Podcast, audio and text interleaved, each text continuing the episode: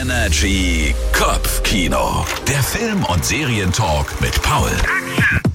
Paul, was hast du mitgebracht? Ja, Halloween steht vor der Tür. Der ein oder andere ist bestimmt schon in Horrorstimmung, aber es gibt ja auch ein paar, die mit dem Ganzen nicht so viel anfangen können. Wie ist es denn bei euch? Ja, passt schon, sag ich mal. Ne? Hey, ich stehe voll auf Halloween. Also den Grusel drumherum, ja, aber vor allem das Verkleiden finde ich so geil. Ja, ganz egal, ob ihr Halloween-Fans seid oder nicht. Ich habe jetzt für euch meine zwei liebsten Horrorfilme, die eigentlich keine Horrorfilme sind und damit Okay. kommt wirklich jeder zumindest ein bisschen in Stimmung.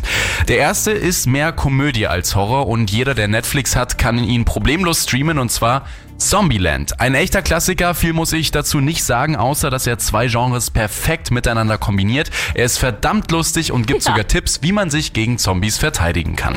Der zweite Film steht eigentlich in der gleichen Reihe wie Zombieland und ist für mich eine der besten Horrorkomödien überhaupt. Shaun of the Dead. Kein Film macht sich so sehr über richtige Horrorfilme lustig, ohne eine klassische Parodie wie zum Beispiel Scary Movie zu sein. Der ist kreativ, lustig, nicht so albern und hat trotzdem gute Horrorelemente. Das einzige Problem, streamen kann man ihn aktuell nur, wenn man ihn sich im Sky Store oder bei Apple TV ausleiht, aber die 4 Euro lohnen sich auf jeden Fall.